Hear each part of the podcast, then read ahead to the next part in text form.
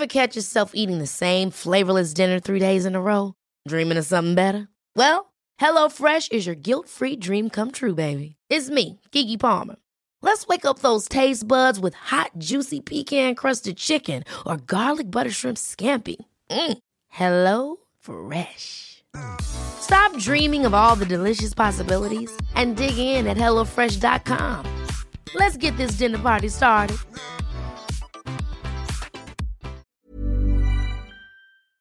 Se van acercando las vacaciones y si tienes un bebé en casa, seguro que te preocupa cómo organizar sus comidas durante los viajes, los días de playa o las salidas a la montaña.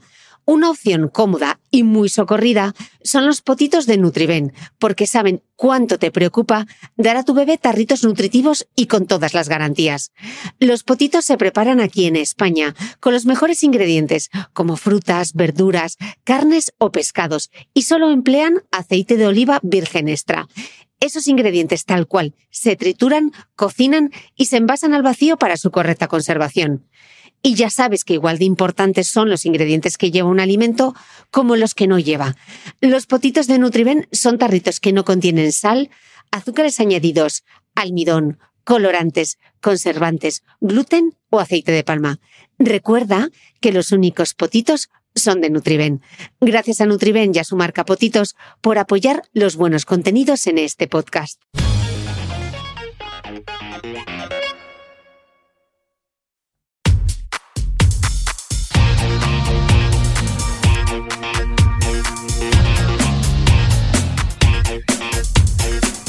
Hola, soy Cristina Mitre, periodista y autora del blog de Beauty Mail. Bienvenidos a mi podcast, donde todas las semanas charlaré con los mejores expertos de la cosmética, la nutrición, el fitness y el bienestar, para que te sientas bien y te veas mejor.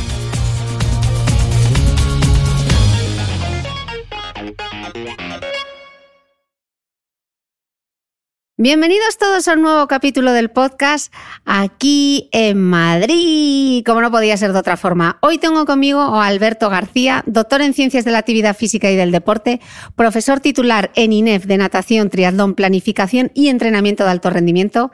Ha sido además entrenador del equipo olímpico femenino de triatlón de 2000 a 2008 y en la actualidad dirige el curso de experto universitario en mujer y deporte. Y vuelve de nuevo al podcast porque con Alberto nos quedaban muchos temas por tratar y os prometí que estaría aquí de nuevo. Alberto, reincidente. Qué bien. Reincidente porque tú quieres. Yo, he encantado de reincidir y, de volver a reincidir, eso ahí. Bueno, el podcast anterior fue un exitazo y nos quedaban muchos temas en el tintero por tratar que quiero sacar hoy en el podcast. Eh, hoy vamos a hablar de cómo estar en forma a partir de los 40. Pero la primera pregunta sería, si realmente físicamente una mujer de 40 años tiene alguna diferencia física respecto a una de 30, por ejemplo. A ver, físicamente, eh, en principio no. Lo que sí es verdad es que con el paso del tiempo, a partir de los 25 o 30 años, cada década de vida se viene a perder como un 1 o un 2% de masa muscular si no se entrena la fuerza. A partir... Ya hemos arrancado, vamos por el minuto 1 y ya hemos hablado de la fuerza. y lo que queda. A partir de los 50, cada año de vida se pierde un 1%. Y además en la mujer se agrega que a partir de la aparición de la menopausia se pierde como un 1 o un 2,5% de, de masa ósea cada año de, vida a partir de los 50. Con lo cual hay muchas mujeres que a partir de los 60 les duele el cuerpo y ellas lo justifican porque es normal porque soy mayor. Y el problema es que, como han perdido perdiendo masa muscular durante esos años, no tienen fuerza suficiente para sujetar el esqueleto y es lo que les duele. Eh, diferencias físicas en sí no hay, pero sí que habría que empezar a concienciarse a partir de los 40 que hay que hacer ciertos tipos de trabajo para prevenir todos esos eh, males que van a venir con la edad. O sea que sobre todo tiene que ver con la pérdida de masa muscular, pero yo me pregunto, por experiencia propia, ¿nos cuesta más recuperarnos? Cuesta más recuperar, el metabolismo se va enlenteciendo, con lo cual hay un aumento de peso que solo se puede solucionar de dos maneras. De dos maneras, combinando las dos, haciendo ejercicio y cerrando la boca. Eh, había un refrán que yo recuerdo que me decía mi abuela, menos, eh, menos plato y más zapato. Pues eh, esto es eso. Hay que comer menos y hay que hacer más ejercicio.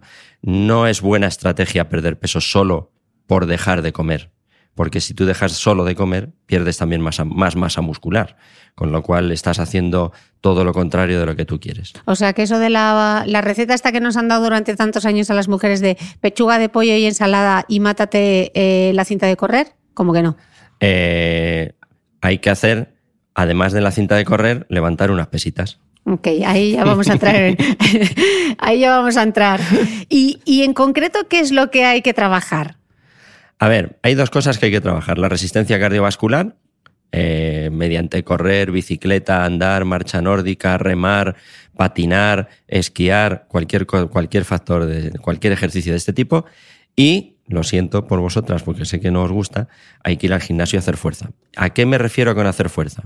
¿Sirve para hacer fuerza el TRX, las gomas, etcétera? Sirve el primer mes. Cuando no has hecho nunca fuerza y empiezas con las gomas, empiezas con el TRX, te sirve.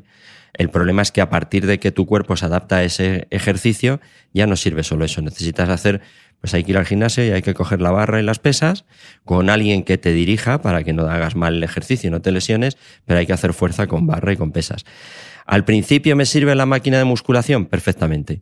Si no has hecho nunca fuerza, la máquina de musculación es tu gran aliado porque evita muchas lesiones, pero poco a poco tienes que ir haciendo la transición al peso libre.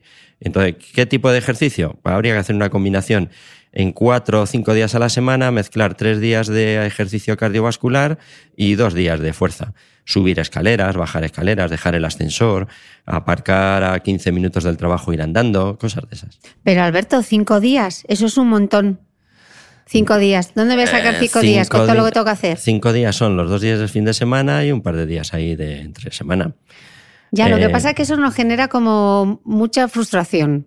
¿Cuánto deporte realmente es necesario? A ver, la recomendación actual de la OMS son cinco horas a la semana, El mínimo. mínimo, que es con lo que se ha demostrado que tienes beneficios para la salud. Ya se está cambiando el discurso y se está empezando a hablar de siete ocho horas a la semana. Y además, no solo ese tipo de ejercicio, de ese tiempo de duración, sino que además hay que hacer con cierta intensidad. No vale ir a pasear por la calle principal de tu pueblo. Hay que hacer cierta intensidad, que la frecuencia cardíaca aumente, que tu musculatura tenga que hacer esfuerzo, con lo cual no solo es ya el tiempo, sino también la intensidad. Pero yo, eh, es que mínimo, mínimo, mínimo, estamos hablando de cinco horas a la semana. Ok. Eh, ¿Hay algo en concreto en esta edad que tengamos que ser particularmente vigilantes o que haya que trabajar en concreto? No sé, un grupo muscular en concreto. Cuádriceps, el glúteo.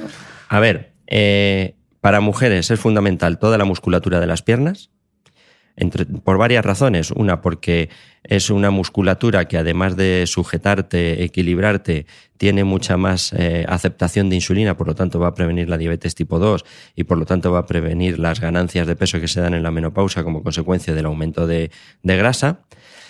Segundo, estás previniendo los problemas de osteoporosis, porque una de las estrategias que se ha visto con el trabajo eh, con osteoporóticas es que no es solo trabajar la fuerza, sino que si además trabajo el equilibrio y la fuerza de las piernas y evito la caída, estoy evitando que pueda aparecer una fractura como consecuencia de una caída.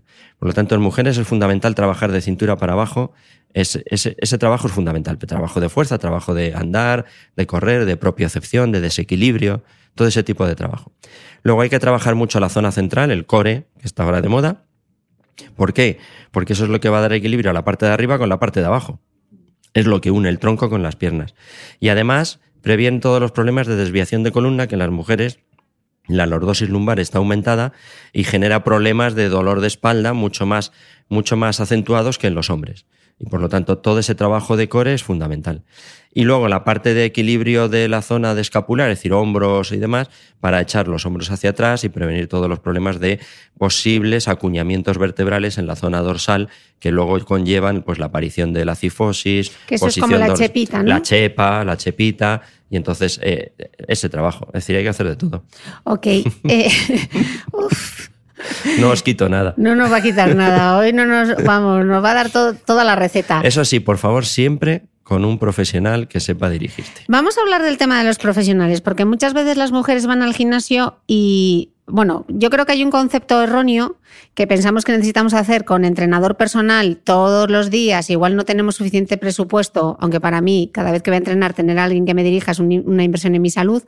Eh, se puede tener un entrenador personal que nos guíe al principio, que nos haga una tabla y una vez al mes o cada dos meses que, nos vaya vigilando, ¿no? Perfectamente. Lo, ideal es que los, los, dos primeros días, tres primeros días, ese entrenador personal que está cualificado, que tiene una titulación y que conoce de lo que te va, de lo que te va a entrenar, te dirija, te explique bien los ejercicios, las posiciones, que una mala posición en un simple press de banca, como es un ejercicio que vas a ir repitiendo, al final llega un momento en que te haces una lesión. Entonces, conviene que los ejercicios estén bien hechos, que te los enseñen, pero eso no significa que todos los días tengas que ir con ese entrenador personal. Las dos o tres primeras sesiones para que te enseñe bien el manejo de la máquina, de los ejercicios, etcétera, y luego pues una vez cada dos meses o cuando haya un cambio de rutina, etcétera, pues otra sesión presencial pues para que te corrija o te enseñe los ejercicios nuevos. ¿Y cómo está arreglada ahora eh, la profesión de entrenador personal? Porque en Madrid sí que hay una nueva ley, pero en el resto de España no sé cómo pues es. Eso como todo en España es un sin Dios. Cada comunidad tiene su ley, Madrid la ha sacado recientemente, afortunadamente. ¿Y la ley de Madrid qué, dice en concreto? La ley de Madrid dice en concreto que la, competencia de la preparación física es de los licenciados en ciencias o graduados en ciencias de la actividad física, que toda la parte, toda la parte de, digamos, de tratamiento eh, queda para fisioterapia médicos, pero que la parte de, de ejercicio físico, de diagnosis, de de planteamiento de la tarea, de planteamiento de la rutina de trabajo, etcétera, eso es parte de los graduados.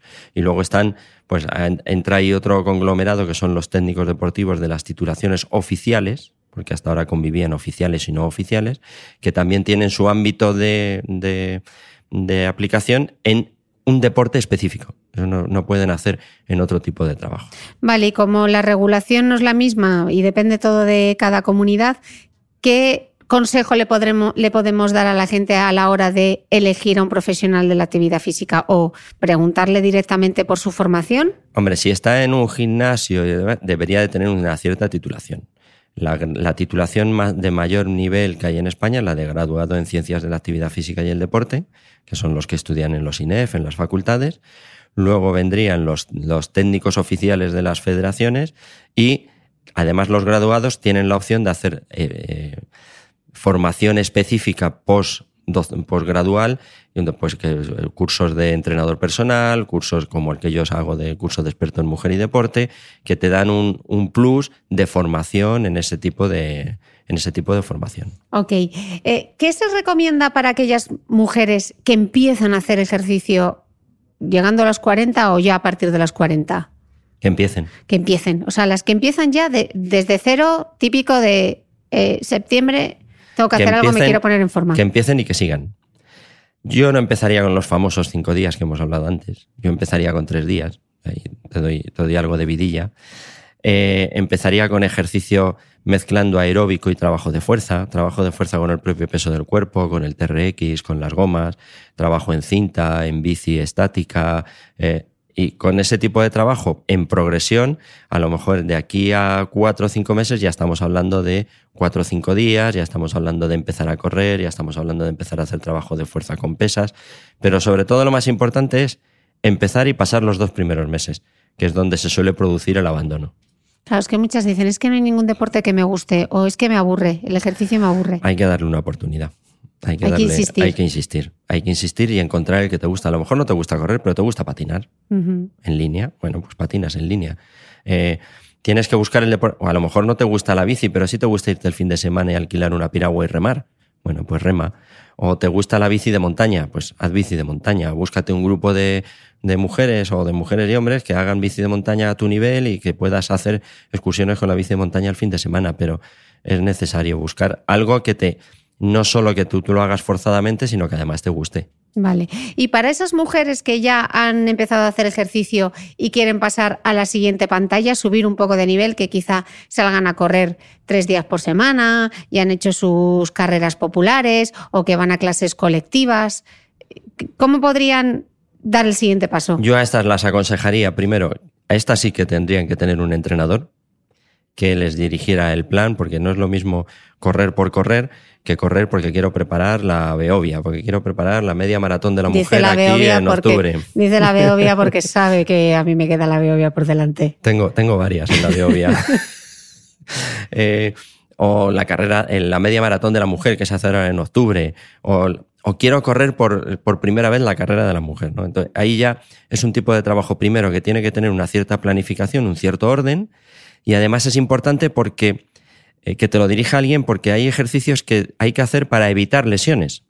No, no porque tú te vayas a lesionar, sino porque hay ejercicios que hay que hacer precisamente para evitar esas lesiones. Las mujeres soléis lesionaros mucho en tobillo, rodilla y zona lumbar, hay que proteger mucho la cadera y eso es un tipo de ejercicio que normalmente un hombre no lo hace. Y luego el trabajo de suelo pélvico, que ya habéis tenido un podcast con, Mm, con. Belén López Mazarias, pero el suelo pélvico en una mujer no puede ser que estés haciendo cinco horas de trabajo a la semana de entrenamiento y de esas cinco horas no haya ni un 10 minutos de trabajo específico de suelo pélvico, cosa que en los hombres pues se suele olvidar y además ellos tampoco le dan importancia. Y ese trabajo específico que hablabas de tobillo, rodillas, eh, trabajo lumbar, ¿en cómo se concreta? Pues mira, tendríamos que hacer trabajo, eh, fortalecimiento del tobillo con gomas, flexión, extensión de tobillo, movimiento hacia afuera, hacia adentro, mucho trabajo de flexores de los pies, el ejercicio típico cuando tienes fascitis, que te dice el traumatólogo, el fisio, que pongas una toalla en el suelo y lo vayas trayendo con los deditos del pie, pues ese tipo de ejercicio, fortalecer mucho la musculatura del pie. Después, hacer mucho trabajo de propiocepción, que es eso que se hace encima del bosu con un pie, que te estás cayendo, que no te caes. Todo eso se permite que eh, todo el organismo se reequilibre y que cuando tú apoyas el pie, todo, todo ese impacto, toda la tensión que genera ese impacto, se redistribuya bien por toda la musculatura y todas las zonas articulares y no te lesione. Luego, el trabajo de fortalecimiento de rodillas es fundamental en mujeres. Hay de 6 a 8 veces más rotura de cruzado anterior en mujeres que en hombres. Y eso es por la, por la construcción anatómica, que la cadera al ser más ancha hace que el fémur en la tibia del peroné tenga un, un ángulo de incidencia, que es lo que se llama ángulo Q, distinto, y eso genera tensión en el cruzado anterior, porque las mujeres, la, la zona, de, la zona dominante y zona no dominante, hay una mayor diferencia entre las mujeres que entre los hombres, y porque además cuando tenéis la ovulación generáis dos hormonas, el- se produce el pico de estrógeno y aparece la relaxina, que no solo quita tensión al ligamento cruzado anterior, sino que además evita que la información al sistema nervioso ante una posible caída llegue más tarde y por lo tanto no proteges tan rápidamente la rodilla y por lo tanto el cruzado anterior se rompe antes.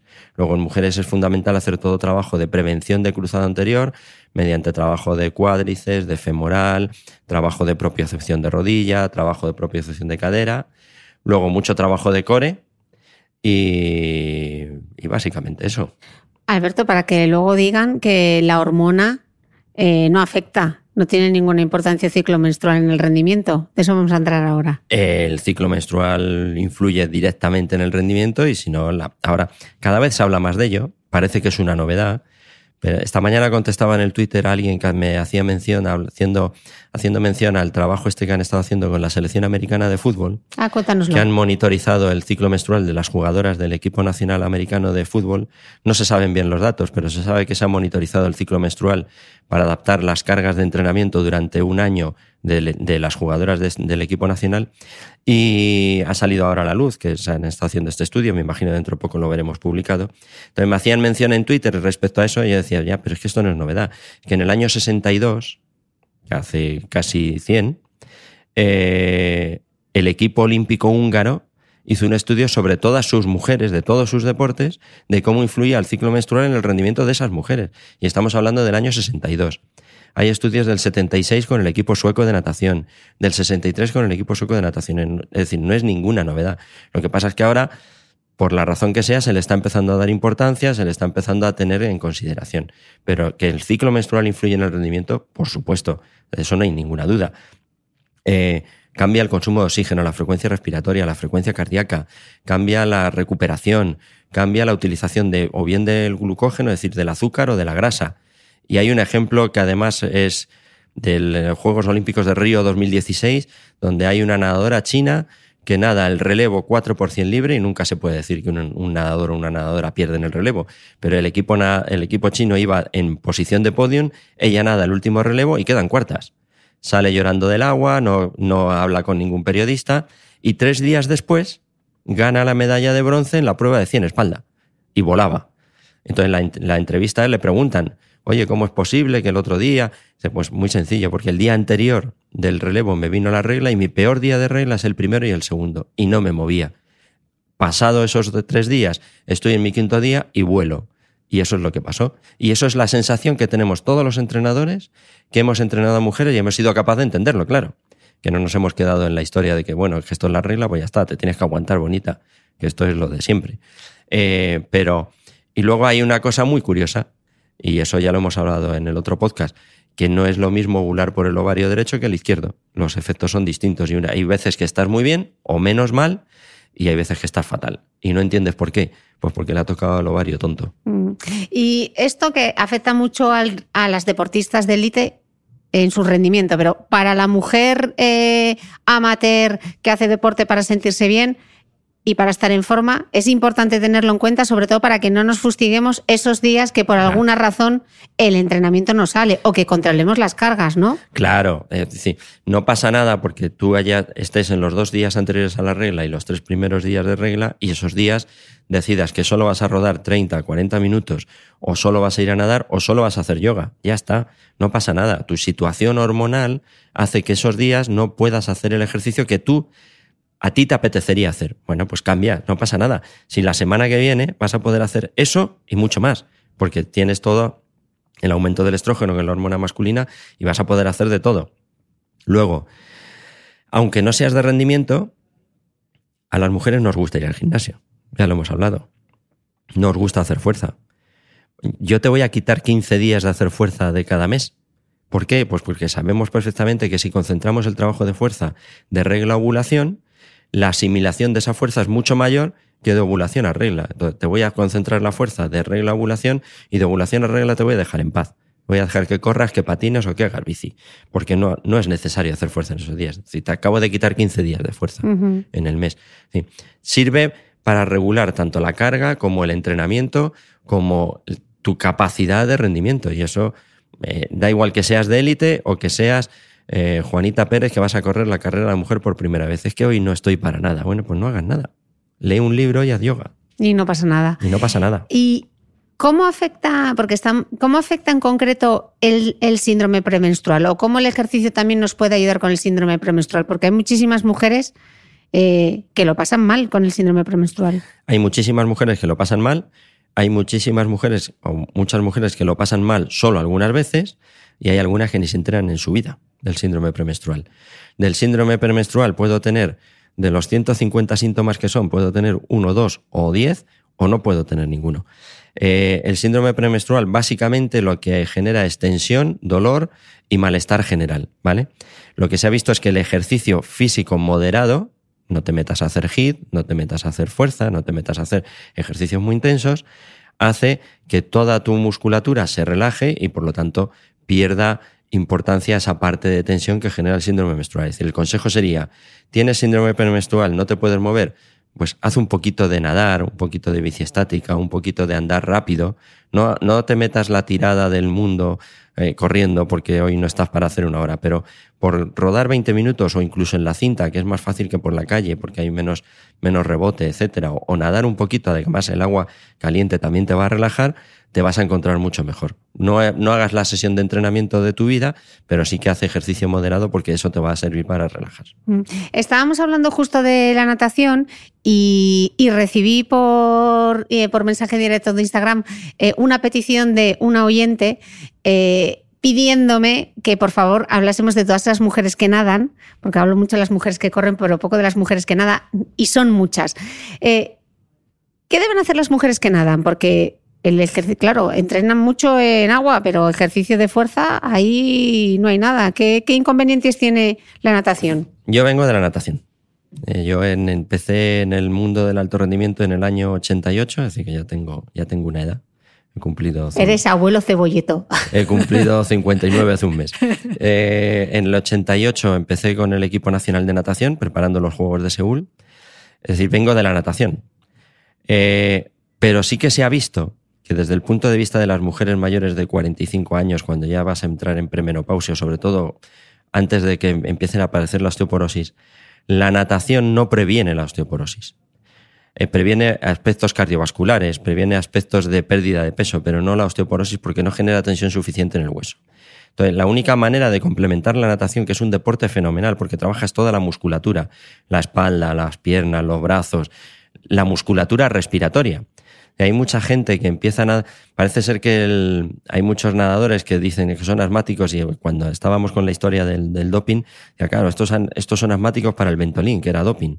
Pero no, es que hay muchos, muchos eh, enanos que el médico les recomienda nadar porque la natación al trabajar la musculatura respiratoria de manera distinta a los ejercicios terrestres, mejora todo el proceso asmático. Tú ten en cuenta cuando vas corriendo para soltar el aire no tienes que hacer nada, simplemente relajas la musculatura y el aire sale. Sin embargo, cuando nadas, para poder soplar el aire en el agua tienes que hacer fuerza con la musculatura respiratoria, con lo cual mejora toda la musculatura respiratoria. Es decir, que el, ejercicio de natación es un ejercicio buenísimo, pero le falta esa parte de prevención osteoporótica. Con lo cual, ¿qué habría que hacer? Pues mira, eh, volvemos al tema de la fuerza, pero bueno, si no... no soy yo, eres tú. Simplemente con que hagas eh, media sentadilla tres veces a la semana, que bajes las escaleras, no las subas, que las bajes, porque al bajarla generas más tensión muscular y vas a generar más tensión en la zona de inserción y por lo tanto vas a generar que se haya, haya una menor desmineralización de esa zona. Bajar escaleras, salto a la comba, media sentadilla y nadar. Perfecto. Ya lo tienes. Ya lo tienes. Ok. Em, y nadar no solo a crawl, por favor. Hay que nadar a crawl, hay que nadar a espalda, hay que nadar a braza. Y hombre, la curiosidad me va a decir que alguna vez tengo que intentar eso de nadar a mariposa. Yo creo que no aguanto ni tres brazadas. Em, hay un perfil muy concreto de mujer a esta edad. Eh, muchas madres primerizas alrededor de finales de la década de los 30, principios de los 40, que se han sometido a tratamiento hormonal, fecundaciones in vitro, etcétera y que se plantan tras el parto sin haber, sin haber hecho nunca ejercicio y quieren ponerse en forma. ¿Este perfil de mujer tiene algún añadido extra o alguna dificultad extra para ponerse en forma? Tiene el añadido de que si no he hecho deporte hasta los 40, 42 años, eh, me va a costar más, no tengo esa, esa, rutina, la musculatura le va a costar empezar a trabajar, etcétera.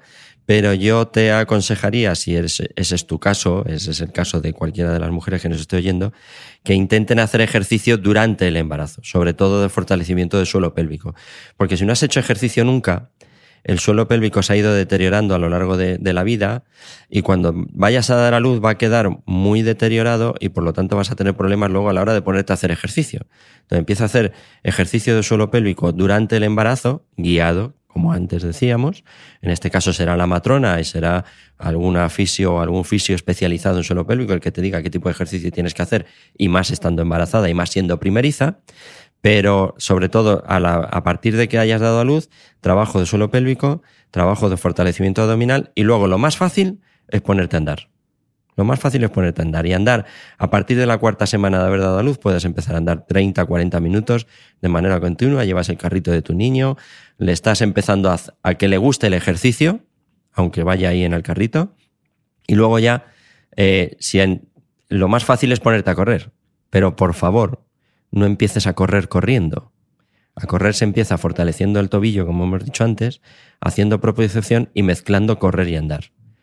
¿Puedo hacer 30 minutos? Sí, pero haz un minuto de carrera, dos minutos andando. No te preocupes, ya llegará el día dentro de 8 o 10 semanas que vas a hacer los 30 minutos de carrera continua, pero no empieces intentando hacer 15 minutos de carrera continua. Empieza un minuto corriendo, dos andando, dos corriendo, dos andando, vas aumentando la parte de correr, disminuyendo la de andar y al final llegas a los 30 minutos y te parece mentira que en 10 semanas hayas podido llegar a correr 30 minutos sin ahogarte y además divirtiéndote. Sí, yo creo que también es importante porque eso no solo va a evitar que, no nos lesionemos, sino que es una manera también de motivarte, ¿no? Claro, claro. Esto no cuesta tanto. 30 eh, minutos, 30 minutos de carrera. llevo 15 y estoy muerta. Y, el, y encima llevo un pulsómetro y esto no baja de las 180 pulsaciones. Estoy muerta. Esto es un rollo, lo dejo. Pero si es corriendo y andando, eh, al final te, se te pasan los 30 minutos y hay más de una vez que incluso llegan hasta los 40 porque están divertidas. Y se nos ha olvidado meter ahí en la ecuación nadar. Ese sería el primer ejercicio. Una vez, que, una vez pasada la, famosa cuarentena, que sí hay que respetarla siempre, y la matrona nos da permiso y ya puedo nadar por aquello de las infecciones y demás, nadar es un ejercicio fabuloso. No hay por qué nadar, simplemente puedo meterme en el agua y andar dentro del agua y voy quitando peso a las articulaciones, pero, pero sería fundamental hacer ejercicio. O sea que sería incluso más interesante en este caso nadar que correr. Al principio sí, al principio sí. Nadar y andar. Ok. Eh, me gustaría ahora que nos comentases este proyecto increíble que tienes de la aplicación Gazelle, eh, que a mí me habéis mandado toda la información. Tengo muchas ganas de que ya esté disponible en iOS. Ojalá que cuando salga este podcast ya, ya la tengáis. Os dejaré en las notas del podcast, como siempre, toda la información de la app. Pero cuéntanos un poco sobre este proyecto. A ver, la aplicación nace de. Gazelle se llama, ¿no? Gacela, sí. La aplicación nace de la necesidad de hacer una aplicación de entrenamiento de carrera para mujeres pero que no solo fuera un entrenamiento de, carrera, sino que ya que conocemos, ya que conocemos todo lo que influye el ciclo menstrual, vamos a adaptar los entrenamientos que vamos a poner a esas mujeres en función de su ciclo menstrual. De tal manera que tú pones eh, el día de inicio de tu ciclo y en función de las fases del ciclo te van saliendo entrenamientos personalizados para esa fase. De tal manera que si estás entre la regla y la ovulación, te van a salir ejercicios de fuerza, que son sencillos, son sin, aparatos, son sin máquinas, son en, en, casa, haciendo fondos de brazos, haciendo trabajo con gomas, etc. Y las sesiones más intensas de carrera. Pero cuando pasa la ovulación, los ejercicios de fuerza cambian, son ejercicios de propiocepción, ejercicios de core, cambia, cambia completamente la orientación. Y los ejercicios de carrera son carreras más largas, para aprovechar ese metabolismo de la grasa que está aumentado a partir de la ovulación, que antes de la ovulación está aumentado el de hidratos de carbono. Y de esa manera vamos haciendo la progresión de ejercicio teniendo en cuenta tu ciclo menstrual. Eso se va complementando con qué? Pues que dentro de poco saldrá una parte de ejercicio específico para menopáusicas, eh, pues saldrá una parte de, nutrición específica en función del ciclo menstrual y en función de tus intereses. Oye, yo voy a competir una maratón, ¿cómo me alimento? Pues de esta manera, pero es que además te vamos a dar las recetas para que tú lo hagas. Eh, o sea que eh, la nutrición también hay que tener en cuenta en qué parte del ciclo menstrual estamos.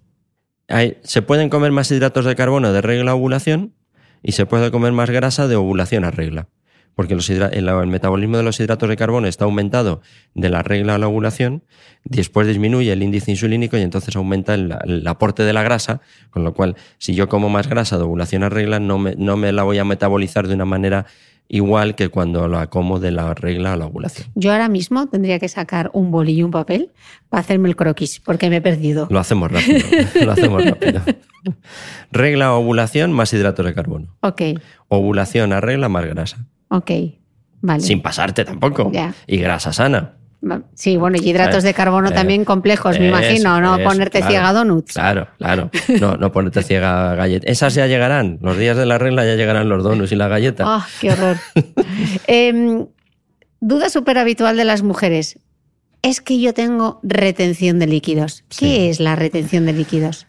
Pues sobre todo se da en la fase premenstrual y menstrual como consecuencia del aumento de sodio en los tejidos y entonces aparece retención de líquidos. Yo, con deportistas de alta competición, me he presentado con, bueno, con Ana, con mi mujer, haciendo triatlón. El lunes pesaba 50 kilos y me he ido a una Copa del Mundo y pesaba 52 kilos y medio por retención de líquido. Y tú ves la foto y está completamente redonda, ni definida, ni... ¿Y qué se puede hacer? Pues mm, disminuir la ingesta de sales, disminuir la ingesta de, aumentar la ingesta de alimentos que te ayuden a eliminar líquidos, pero poco más. Y si eres deportista, nada, porque todos los diuréticos son, están prohibidos. Con lo cual, tienes sobre todo, disminuir la ingesta de sal y aumentar la ingesta de alimentos que te ayuden a, a eliminar esos líquidos. Pero hay poco más que hacer. Hey, I'm Ryan Reynolds. At Mint Mobile, we like to do the opposite of what Big Wireless does. They charge you a lot. We charge you a little. So naturally, when they announced they'd be raising their prices due to inflation, we decided to deflate our prices due to not hating you. That's right. We're cutting the price of Mint Unlimited from $30 a month to just $15 a month. Give it a try at mintmobile.com slash switch. $45 upfront for three months plus taxes and fees. Promote for new customers for limited time. Unlimited more than 40 gigabytes per month. Slows. Full terms at mintmobile.com. Ever catch yourself eating the same flavorless dinner three days in a row? Dreaming of something better? Well, HelloFresh is your guilt-free dream come true, baby. It's me, Gigi Palmer. Let's wake up those taste buds with hot, juicy pecan-crusted chicken or garlic butter shrimp scampi. Mm. Hello Fresh. Stop dreaming of all the delicious possibilities and dig in at HelloFresh.com. Let's get this dinner party started.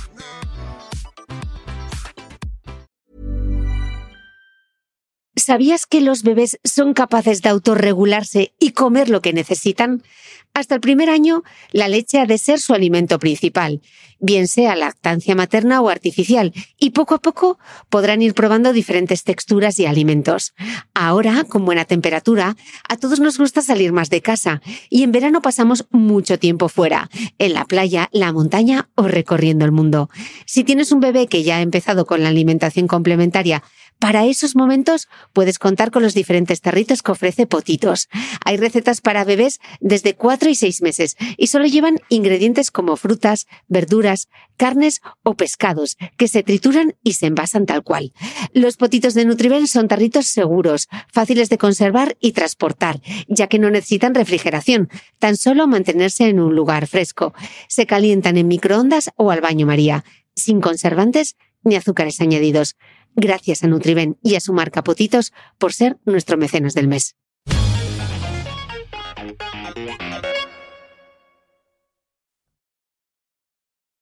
Ya, ¿y la hinchazón es lo mismo que la retención de líquidos?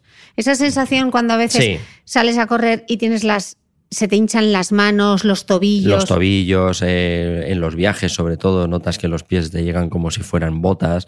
Eh, eso viene como consecuencia de la retención de líquidos y en algunos casos de sobrepeso por alguna parte de inflamación, de inflamación de, de tejidos que se puede dar. Pero vamos, hablando de, de normopeso, es decir, de pesos normales, eh, estaríamos hablando sobre todo en las mujeres, lo más importante es la retención de líquidos, que se genera como cambio, como consecuencia de los cambios de fluctuación hormonal que se van dando a lo largo del ciclo. Y ahí sí que es ajo y agua, ¿no? Ahí hay que aguantarse un poco y lo que te digo, ahí podemos hacer poco, aumentar la, disminuir la ingesta de sal y aumentar la ingesta pues de algunos alimentos que sean más diuréticos, de alcachofa, de espárrago, cosas de estas. Ok. Eh, deporte para adelgazar, que eso ha sido lo que nos han vendido a las mujeres, no sé, los últimos 40 años. El deporte hay que hacerlo para estar sano. Y dentro de estar sano significa tener un peso adecuado. Lo que pasa hay muchas veces que empiezas a hacer deporte y no pierdes peso, pero sí pierdes puntos del cinturón de la falda o del pantalón. ¿Por qué? Porque tú lo que estás haciendo es transformar tu composición corporal. Estás quemando grasa y está aumentando la masa muscular. La masa muscular además es un tejido activo. Y cuando tú haces ejercicio aeróbico, tú estás quemando calorías mientras estás haciendo el ejercicio. Te duchas, ya no hay cambio, ya no hay quema de calorías. Si haces un ejercicio de fuerza en el gimnasio, con barra, con pesas, con ese, ese que os gusta tanto, cuando tú te duchas, durante dos o tres horas sigue aumentado el metabolismo, porque ese músculo, que es un tejido que es activo, necesita gastar calorías para recuperarse de ese esfuerzo. Y eso implica que va a aumentar de tamaño. Al aumentar de tamaño, el músculo pesa. Y entonces no pierdes peso, pero sí que cambia la composición corporal. De hecho, hay más de una aplicación de, de pérdida de peso que lo que te dice es, pésate y hazte una foto. Y compara la foto. Porque hay veces que no pierdes peso, pero sí que pierdes, sí que ganas en definición muscular, en tono, no te, no te cuelga tanto ese pellejillo que antes te fastidiaba. Entonces, el ejercicio hay que hacerlo para estar saludable. Si además adelgazas, es evidentemente tener un peso saludable ayuda a tu salud. Pero el objetivo final de hacer ejercicio no es adelgazar. Lo que sí es verdad que si estás haciendo dieta, el hacer ejercicio ayuda a que adelgaces más rápidamente y más sanamente. Porque hacer solo dieta llega un momento que si la dieta es muy estricta, ya no, claro, llega un momento que no puedes comer menos. Pero además el metabolismo lo que hace es, tú me estás dando de comer poco, pues yo me ralentizo, con lo cual llega un momento en que tú cada vez comes menos, pero cada vez pierdes menos peso. Con lo cual te frustras, vuelves a empezar a comer y llega el efecto rebote y habías perdido 12 y ganas 14. Claro. ¿Y por qué pasa también eh, habitualmente? Empezamos a hacer ejercicio y dices, si es que no pierdo peso, si es que me, me estoy, estoy ganando peso, me, me siento más hinchada. Claro, por ese, por ese factor que te digo, de aumento de masa muscular, que hace que tú estés. en- esto es genético. Y hay mucha gente este verano, muchos hombres este verano, como ahora está de, eh, entre, estamos hablando de la fuerza y que las mujeres nos gusta, pero también es verdad que hay muchas mujeres que ya les empieza a gustar y hacen crossfit y hacen fitness.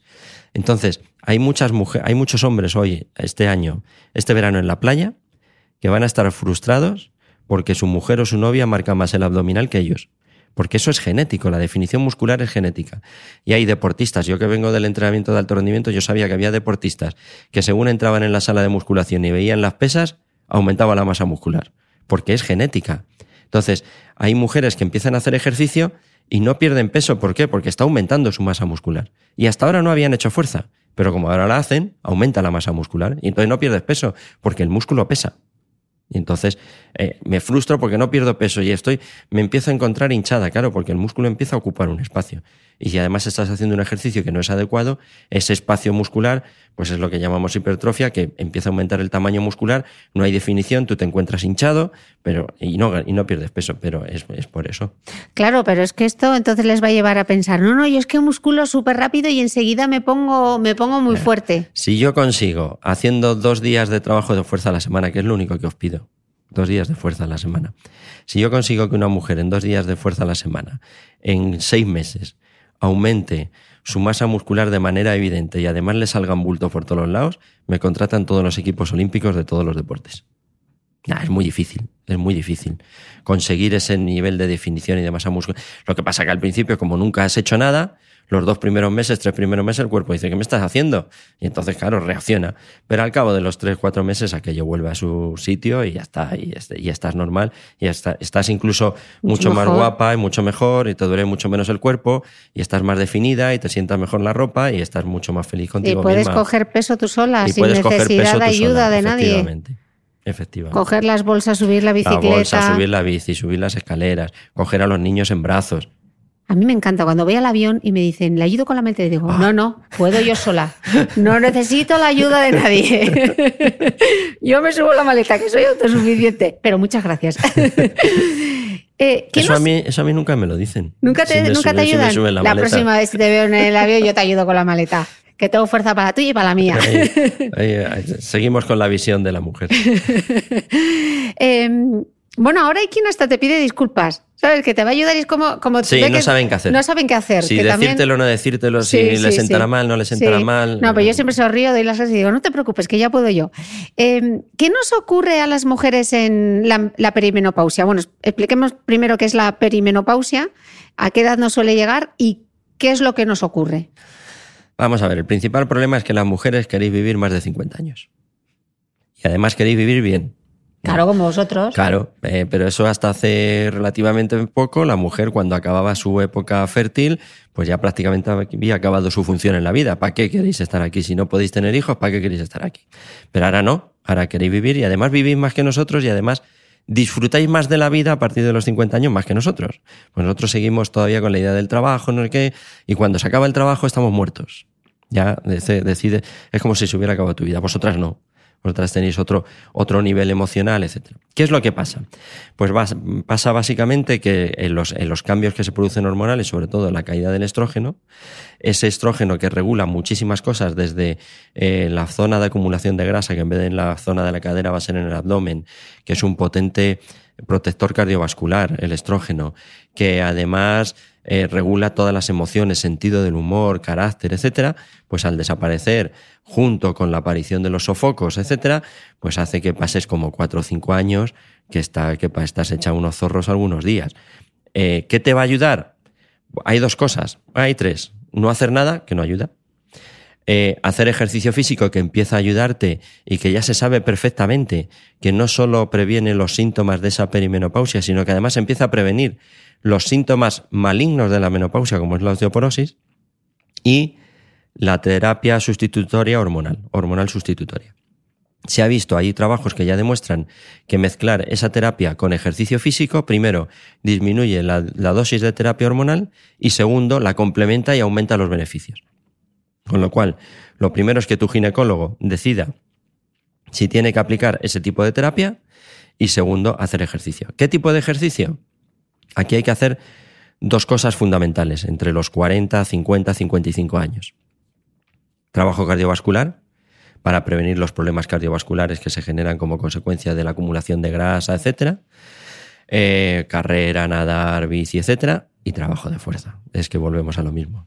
Trabajo de fuerza para prevenir, para aumentar el gasto calórico y para prevenir la posible, no todas tenéis que tener osteoporosis, se calcula que el 50% de las mujeres van a tener osteoporosis, el 30% de los hombres, si los hombres además tienen cáncer de próstata van a tener osteoporosis, porque el tratamiento se hace, el inicial se hace con tratamiento de hormona femenina.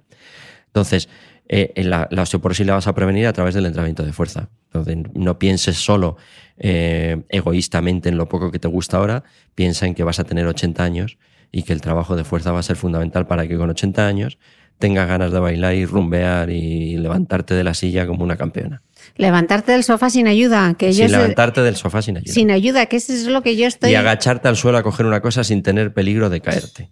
Sí, sobre todo porque las caídas y las roturas de cadera, eso muchas veces son sentencia de muerte casi. Estamos hablando de perimenopausia y menopausia, pero lo que se ha visto es que los, todas las estrategias de trabajo de ejercicio físico en mujeres que ya tienen algún síntoma de osteoporosis van por, por, por varias vías. Una, aumentar la fuerza para que aumente la tensión en el hueso y por lo tanto no se, no se, no es que se genere más calcificación, sino evitar la pérdida, ¿vale? Segundo, que esa fuerza te va a dar un trabajo funcional de evitar caídas, de ser mucho más independiente. Y tercero, trabajo de equilibrio para evitar las caídas, para que tengas herramientas ante un tropezón, ante una desequilibrio, volver a equilibrarte y no caerte. Okay. Esas son las estrategias que se están siguiendo en osteoporosis. Eh, decías antes que, claro, como con la mm, perimenopausia y en la menopausia empiezan a caer los niveles de estrógenos y progesterona, se incrementa esa grasa en la zona del abdomen entonces es como, ¿pero cómo me quito esta barriga? ¿Cuál, eh, ¿Cuál, es el ejercicio más eficaz? No hay ejercicios que quiten grasa localizada. Eso es lo primero que hay que decir. Que no te vendan motos que haciendo esta rutina de trabajo abdominal o historias vas a quitar la grasa del abdomen. Eso es mentira. Ni del abdomen, ni de la cara interna de los muslos. Ni de la cara interna de los muslos, ni del tríceps, ni, de, ni del cerebro. ¿Vale? no hay ejercicios que quiten grasa localizada, ni aunque te pongas una faja con cuatro, con cuatro bases de plástico. No, sudarás más, te deshidratarás y te podrás morir de un golpe de calor, pero te vas a morir gorda o gordo, ¿vale? ¿Qué es lo que quita la grasa? El trabajo cardiovascular. El trabajo cardiovascular a cierta intensidad no vale con intensidades bajas. Tienes que mantener una intensidad, pues más o menos del 60% de tu frecuencia cardíaca máxima, que habría que calcularla, habría que ver una prueba de esfuerzo, lo que la, la, la, la, forma que lo hicieras, ¿no? Pero hay que hacer trabajo cardiovascular y el trabajo cardiovascular lo que quita es grasa en general. Y luego, pues lo que hemos dicho antes, lo siento, hay que comer menos. Hay que comer un poco menos.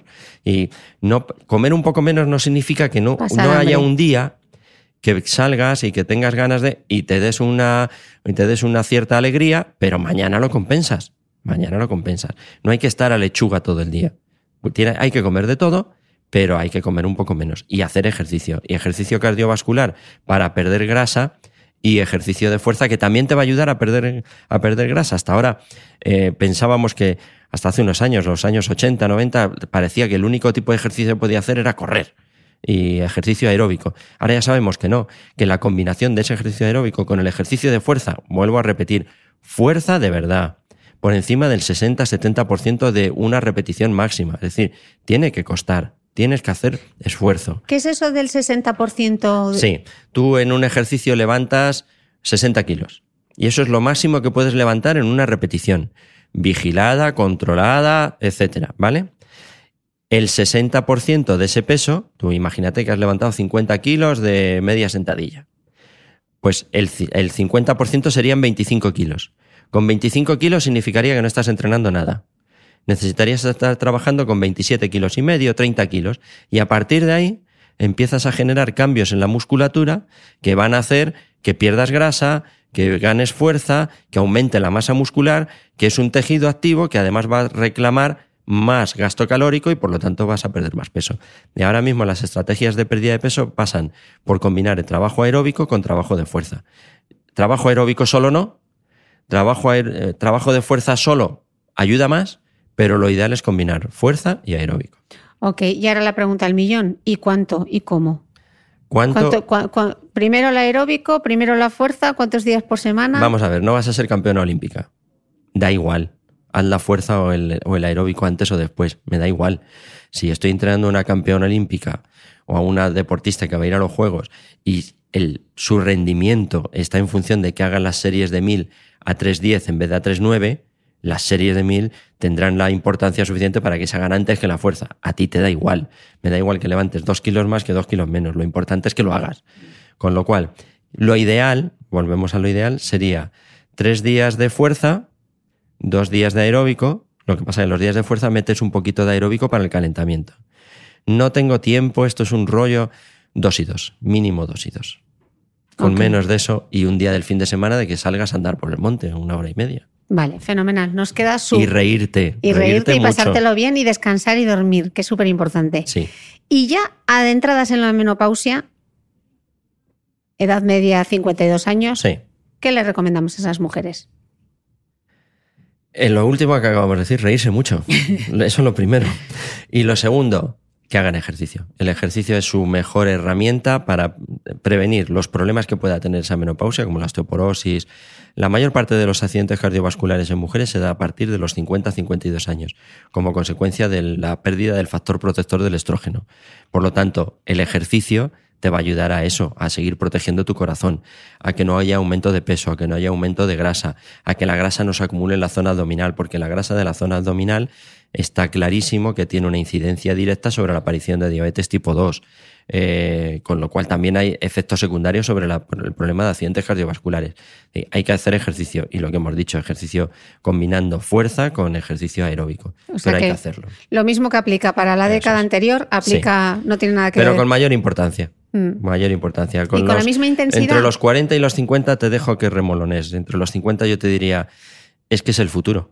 Es que eh, hace... Es que son 30, son más de 30 años Es que- y que hay que vivir bien. que, que hay que vivir bien. Hace como dos meses puse un Twitter, que es el Twitter que he tenido más aceptación, que lo han retuiteado entre unas 98.000 retuiteos tengo. Y fue una tontería que se me ocurrió. Salí del gimnasio, me encontré con dos personas que hacía tiempo que no veía y me preguntaron, "¿De ¿qué vienes? ¿A preparar algo, una maratón? Y dice, no, no, vengo a prepararme para los 60. Entonces lo puse. Eh, claro, no vas a hacer ejercicio. Si luego compites y demás, perfecto, pero vas a hacer ejercicio porque vas a tener 70. Y a, na- a todos nos da cosa cuando vemos a una persona de 70 por la calle y vemos que no puede casi andar, o que no se puede sentar, o que no se puede levantar, o que tiene que estar atento, tiene que ir una persona con él para ayudarla a llevar las bolsas. Y a todos nos hace, ay, yo no quiero estar así. Pues hazlo, hazlo, vete al gimnasio, haz ejercicio, prepara eso. Que luego corres la carrera de la mujer, la media maratón de no sé qué, o el trialdón de no sé cuánto, perfecto. Pero el, el objetivo no es ese. El objetivo es que tengas 75 años, vayas estirada por la calle y la gente te mire y diga, uy, qué bien, va a 75 años. Eso es lo que hay que hacer. Y hablemos más de la vejez, porque hablamos mucho de la juventud, Sí. de y nos olvidamos de la vejez. Y a la vejez hay que llegar a tope de power. Muchas veces hablamos de igualdad de mujeres y hombres. Yo creo que ese discurso ya lo tenemos todos. Otra cosa es que le hagamos caso o no le hagamos caso, o que nuestra cultura nos, hay veces que nos lleva hacia una parte de desigualdad que no, ni nos damos cuenta, ¿no? Pero ahora mismo hay otra desigualdad. Cuando hablamos de deporte y mujer, estamos hablando siempre de mujeres altas, guapas, delgadas y de menos de 40 a 45 años. Las de 50 no existen. Y sin embargo, esas son las que mayores beneficios tienen del ejercicio físico. Y es, y es en, en mujeres en general, claro, te dicen, es que de esto no hay evidencia científica, claro. Si eres un melón, si nunca has hecho trabajo científico sobre mujeres, porque eran muy complicadas, porque el ciclo menstrual me lo mezclo, porque hay poca muestra, y como no hemos hecho, tenemos que aplicarlo de los hombres. Entonces tú vas y dices, es que el ciclo menstrual reduce el consumo máximo de oxígeno. Y enseguida te es que de eso no hay evidencia científica, ya lo has hecho tú, no, porque eran mujeres y no convenía. Bueno, pues ya está. Y en menopausia lo mismo. Ahora, yo quiero empezar a hacer un trabajo de, de investigación con Neiro, que le has tenido aquí. En el, Hmm. Con en el el- doctor Neiro que Sí. volverá porque lo habéis pedido. No os preocupéis que volverá. Y con Neiro en la distancia corta gana mucho, además. Le conozco desde hace mucho tiempo. Recuerdos, si lo escucha. Y, y con otra profe del INEF sobre eh, calidad de vida en mujeres menopáusicas que hacen ejercicio y que no hacen ejercicio. Esa será la primera parte. Y la segunda parte, en aquellas que no hacen ejercicio, después de una intervención de X semanas de hacer ejercicio, cómo cambia su calidad de vida en ese aspecto. Y eso nos va a dar datos que bueno, más o menos yo ya sé lo que nos va a dar, pero pues tendremos una evidencia de decir, es que aquellas mujeres que hacen ejercicio resulta que se encuentran mucho mejor. Muchísima más calidad de vida, y se sienten mejor, se ven mejor Sí, Y todo. sonríen más y disfrutan sonríen más. más. y disfrutan más de la vida. Si y tienen, y tienen ahí a uno al lado que está amargado. Y ellas son felices. porque están a tope. Exactamente. Bueno, yo tengo una sección nueva en este podcast que se llama La pregunta del oyente. Normalmente mi invitado responde una pregunta, pero tú como eres especial vas a responder a dos. Porque tenemos dos preguntas del oyente. Ya sabéis que en las notas del podcast que encontraréis, como siempre, en mi blog de Bitmail, ahí os voy a dejar los datos para que me podáis hacer llegar vuestra pregunta al oyente. Aquí va, Alberto, la primera pregunta del oyente. Egunon Cristina, buenos días. Mira, me gustaría si podrías hablar en tu podcast sobre la diástasis abdominal. ¿Qué tipo de deporte podemos practicar? ¿Qué tipo no se puede practicar o no se debe practicar? ¿Qué tipo de alimentación? Si hay algún tratamiento estético que nos pueda ayudar, ya que por la seguridad social es muy complicado que te operen y por el privado cuesta mucho dinero. Muchísimas gracias. Gracias. Pues un beso también para ti, que me has enviado un beso. Y aquí nos va a responder Alberto. Es eh, un beso también y nos ha faltado el nombre para poder dirigirme a ti. A ver, la diástasis abdominal es un problema que se suele dar eh, cuando has dado a luz, como consecuencia del cambio hormonal que hay, lo- los paquetes musculares del abdomen se unen mediante una aponeurosis. Ese cambio hormonal hace que llegue un momento que si haces un trabajo inadecuado después del parto, eh, ese, ese- paquete muscular se separe y aparece lo que es la diástasis abdominal, que puede generar desde una hernia hasta incluso un desprendimiento de útero, ¿vale? No me preguntes por qué. Hace como tres o cuatro años era una de las operaciones de estética demandadas por las mujeres. Marcarse la diástasis abdominal. Es decir, partir el resto del abdomen en dos y que se viera que estaba dividido como cuando te peinabas con raya en medio, que era jovencito y te peinabas con raya en medio, ¿no? Eh, No me preguntes por qué la tontería, pero se hacía. Eh, una vez que ya la tienes y la tienes diagnosticada, eh, lo ideal sería empezar haciendo trabajo con un fisioterapeuta de trabajo de fortalecimiento abdominal dirigido y guiado para que no haya problemas en ese tipo de trabajo y a partir de ahí todo lo que sea trabajo de core, planchas, etcétera, que va a fortalecer toda la parte del transverso profundo, que le va a dar tono al músculo y que va a evitar que tengas una posible hernia, etcétera. Es decir, esa primera parte por ahí. Pero primero a través de diagnóstico con fisio especializado, ¿vale? Segundo, hay que trabajar el suelo pélvico porque también está muy implicado en esa diástasis, lo que también lo tendrá que hacer el, el, el fisio y luego posteriormente las indicaciones a tu entrenador o, o la persona que dirija tu actividad física. Y como ejercicio, digamos, aeróbico, hombre, yo si no has corrido nunca no empezaría corriendo, yo empezaría nadando, cuando tuviera algún, cuando ya tuviera tono muscular suficiente, empezaría seguramente a hacer bici y a partir de ahí empezaría, ya es posible que volviera a hacer la carrera. Ya te digo, si no he corrido nunca. Si ya corrías, seguramente cuando ya el fisio haya dado tono muscular a esto y ya hayas trabajado la parte de core, seguramente podremos empezar a correr y andar como decíamos antes. También podemos hacer elíptica. Lo que pasa es que la elíptica es aburrida. Estás ahí en el gimnasio viendo la tele. Y estaría mejor en casa viendo la tele o haciendo mis cosas o leyendo un libro, ¿no? También he visto a gente que se lleva el libro a la cinta y lo lee, pero bueno, eso es otra cosa. Entonces, yo, resumiendo, fortalecimiento y pri- pri- primero diagnóstico a través de fisio, ver qué tipo de, de trabajo habría que hacer de zona abdominal, suelo pélvico, a partir de ahí nadar, bici, bici estática, bici de montaña, bici de carretera y lo último, empezar a correr. Perfecto. Y como eres especial, va segunda pregunta Venga. del oyente, que es muy diferente. A por ello. A por ello. Hola Cristina, soy Ana. Mira, mi duda es respecto al deporte en niños. Yo tengo un niño de nueve años que lleva dos temporadas practicando fútbol y le gusta mucho, pero ahora sí que se le nota que necesitaría complementar el, fútbol con algo más eh, de fuerza.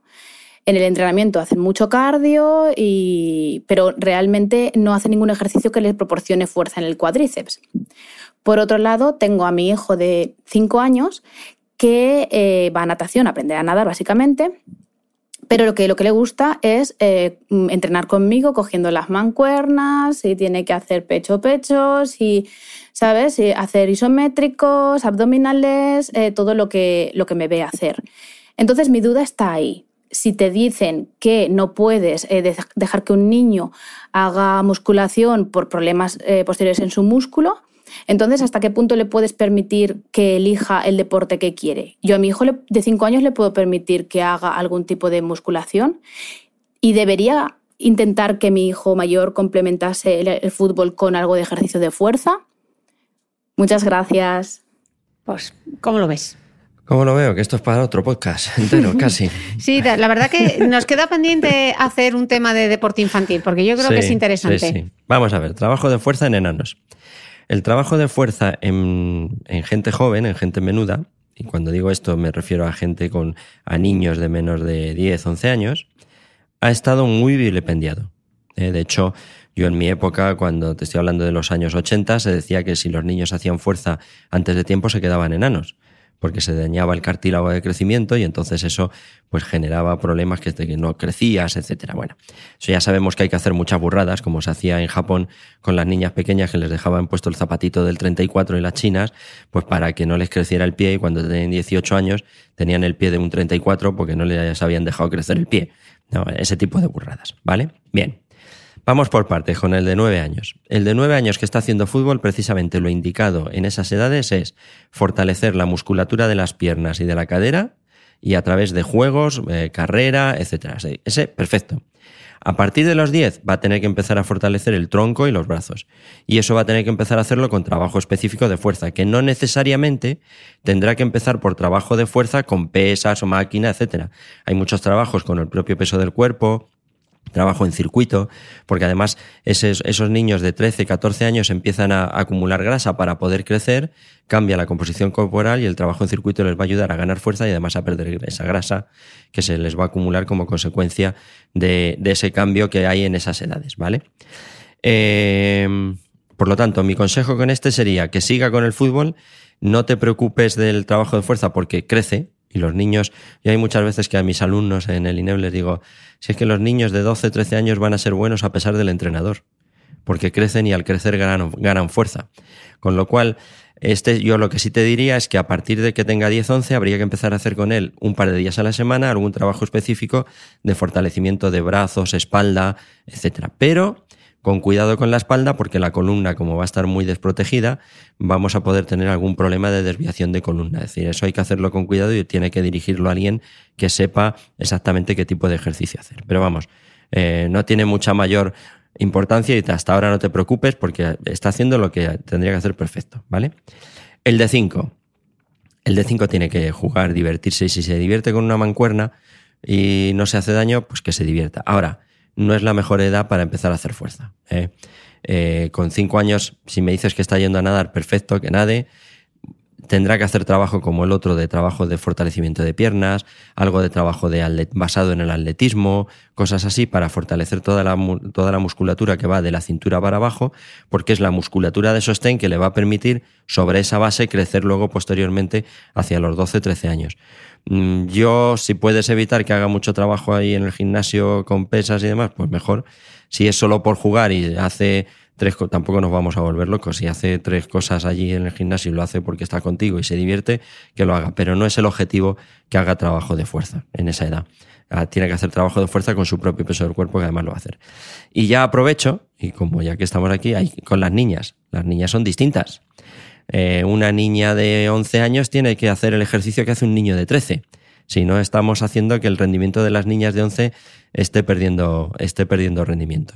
Y es muy importante con las niñas entre 9 y 11 años que hagan ejercicios de hacer el bruto, de caer, de, de correr, de saltar, etcétera, porque de esa manera van a fortalecer el cartílago, sobre todo el de las rodillas, y no vamos a tener problemas de condromalacia rotuliana posteriormente cuando tengan 15, 16, 17 años. Eh, pero sobre todo aquellas mujeres que tengáis hijas, con una niña de 11 años que entrene como un niño de 11 años, hablar con el entrenador, porque una niña de 11 tiene que entrenar como un niño de 13 en general. Luego, hay, luego hay cosas específicas. Por su desarrollo, ¿no? por su desarrollo, por su desarrollo. Yo creo que he contestado a las dos y encima he metido ahí una morcillita distinta. Perfecto. Eh, Ha sido un placer. ¿Te creías tú que en una hora no me iba a dar tiempo a hacerte todas las preguntas que me traía preparada? Y Es lo que- hemos conseguido. Es que cuando ha llegado y Cristina me ha dicho todas las preguntas que me iba a hacer, digo, esto es para tres podcasts. Pero bueno, como no hay dos sin tres y ya se nos ha ocurrido otro tema para el podcast, pues volverás. Y te voy a dar otro, entrenamiento de embarazadas. Sí, ese eh, hice uno con Lidia Sí, Romero. lo oí, lo oí, lo oí. grabamos uno, pero podemos grabar una segunda parte. que aquí se- será, será por ideas de Ya voy- capítulos. ya voy por mi sexto embarazo. Bueno, Alberto, un lujazo como siempre. Ah, Millones de gracias. Eh, volverás. Espero que el año que viene también haya un congreso de mujer y deporte. A ver si me puedo escapar porque fue súper interesante. Seguro. Y enhorabuena con todos esos proyectazos, esos proyectazos que tienes y por poner a la mujer en el sitio que se merece en el deporte. Bueno, en- eso intentamos. Cuesta, pero eso intentamos. Cada vez hay más concienciación, o sea que yo creo que bien. De todas maneras, las gracias a ti por traerme a, este podcast y permitirme dar visibilidad a todo esto, que si no, pues no, no sería Y posible. que te saques el Instagram para que te puedan preguntar, que siempre dicen, pero Alberto, ¿dónde está? ¿Dónde está? Que está en Twitter, está en Twitter. Estoy, pues tiene estoy venir". en Twitter y lo del Instagram me da pereza. Y bueno, y Cristina sabe que tengo ahí en- entre manos un proyecto de un libro que va cogiendo forma poco a poco. Y, Pues pero habrá bueno, que sacarse el Instagram. Entre todas, animémosle. in- intentaré a- a darle un poco más al Instagram. Bueno, Alberto, un placer, millones Ah. de gracias. Y a vosotros, de nuevo, gracias por estar ahí. Nos escuchamos el próximo domingo. No olvides que todas las notas de este capítulo están en mi blog de beautymail.es. Además, si no quieres perderte ningún capítulo del podcast de Cristina Mitre, suscríbete a thebeautymail.es y a cualquiera de las aplicaciones en las que puedes escuchar mi podcast, como Spreaker, Apple Podcast, Spotify, Evox y YouTube. Solo tienes que buscar el podcast de Cristina Mitre y darle a suscribir. Y un último favor, si entras en iTunes y me dejas un comentario y además me regalas unas estrellas, ayudas a que este podcast tenga cada vez más visibilidad y pueda seguir creciendo. Te espero el próximo domingo con una nueva entrega del podcast de Cristina Mitre.